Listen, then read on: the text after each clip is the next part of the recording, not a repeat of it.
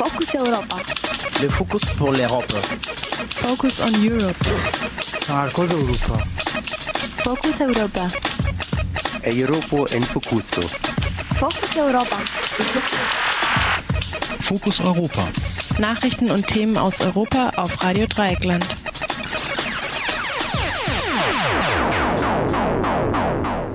Ja, wir kommen zu den Fokus Europa Nachrichten von heute, Mittwoch, den 12. Juni 2019. Zunächst der Überblick. Italien will Bußgeld gegen Seenotrettung einführen. Aktivistinnen und Aktivisten von Extinction Rebellion ketten sich vor Bundeskanzleramt an. Russischer Journalist Ivan Gulunov wieder frei. Kalifornien will Krankenversicherung für Menschen ohne Papiere öffnen. Die Welt ist laut Global Peace Index wieder sicherer. Und jetzt die Nachrichten im Einzelnen. Italien will Bußgeld gegen Seenotrettung einführen.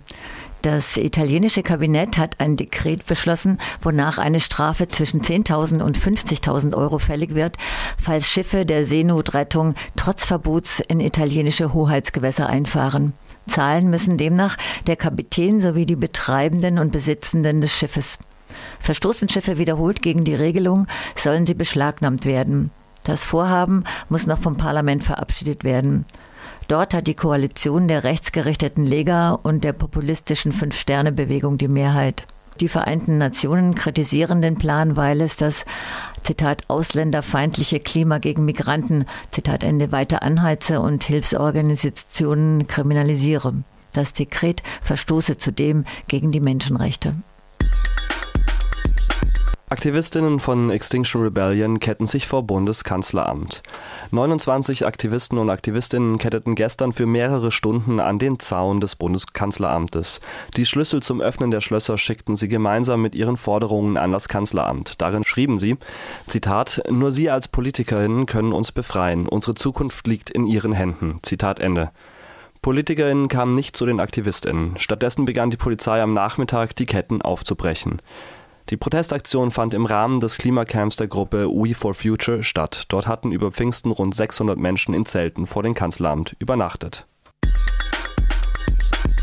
Russischer Journalist Ivan Golnov wieder frei. Wenige Tage nach seiner Festnahme ist der investigative Journalist Ivan Golunov wieder frei. Er wurde in Russland wegen Verdachts auf Drogenbesitz und unter Hausarrest gestellt. Die Beschuldigungen werteten Kritikerinnen und Kritiker als Vorwand, um den Journalisten mundtot zu machen. Er hatte zu Korruptionsfällen in Russland recherchiert und Artikel auf seinem Portal Medusa veröffentlicht. Dort hatte er beispielsweise enthüllt, wie Polizei und Geheimdienst sich im Beerdigungsgeschäft bereichern. Freigelassen wurde Golunov, da keine Beweise für eine Straftat vorliegen, so der russische Innenminister Wladimir Kolokolzew. Vielmehr wolle er zwei Generäle der Polizei entlassen. So soll Golunov Drogen untergeschmuggelt haben. Gegen die Festnahme hat es international und in Russland Protest gegeben. So veröffentlichten mehrere russische Zeitungen eine gemeinsame Erklärung und forderten auf ihrer Titelseite die Freilassung der Journalisten. Kalifornien will Krankenversicherung für Menschen ohne Papiere öffnen. Über einen entsprechenden Haushaltsentwurf wird der Senat in Kalifornien noch diese Woche abstimmen. Damit wäre Kalifornien der erste US-Bundesstaat, der erwachsenen Einwandernden aus einkommensschwachen Familien Zugang zu einer staatlichen Krankenversicherung ermöglicht. Künftig sollen Menschen zwischen 19 und 25 Jahren in die staatlichen Krankenversicherungen Medical aufgenommen werden. Diese Regelung könnte 138.000 Menschen einen Versicherungsschutz ermöglichen.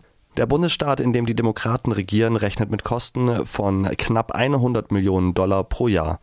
Möglich wird das auch, weil Kalifornien im letzten Jahr einen Haushaltsüberschuss über 20 Milliarden Dollar erwirtschaftet hatte. Die Welt ist laut Global Peace Index wieder sicherer geworden.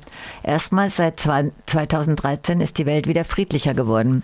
Dies geht aus dem heute in London veröffentlichten Global Peace Index hervor. Die Studie untersucht die Sicherheitssituation in über 160 Ländern. Darin berücksichtigt sie unter anderem Krieg, Terrorismus, Polizeigewalt und Waffenexporte.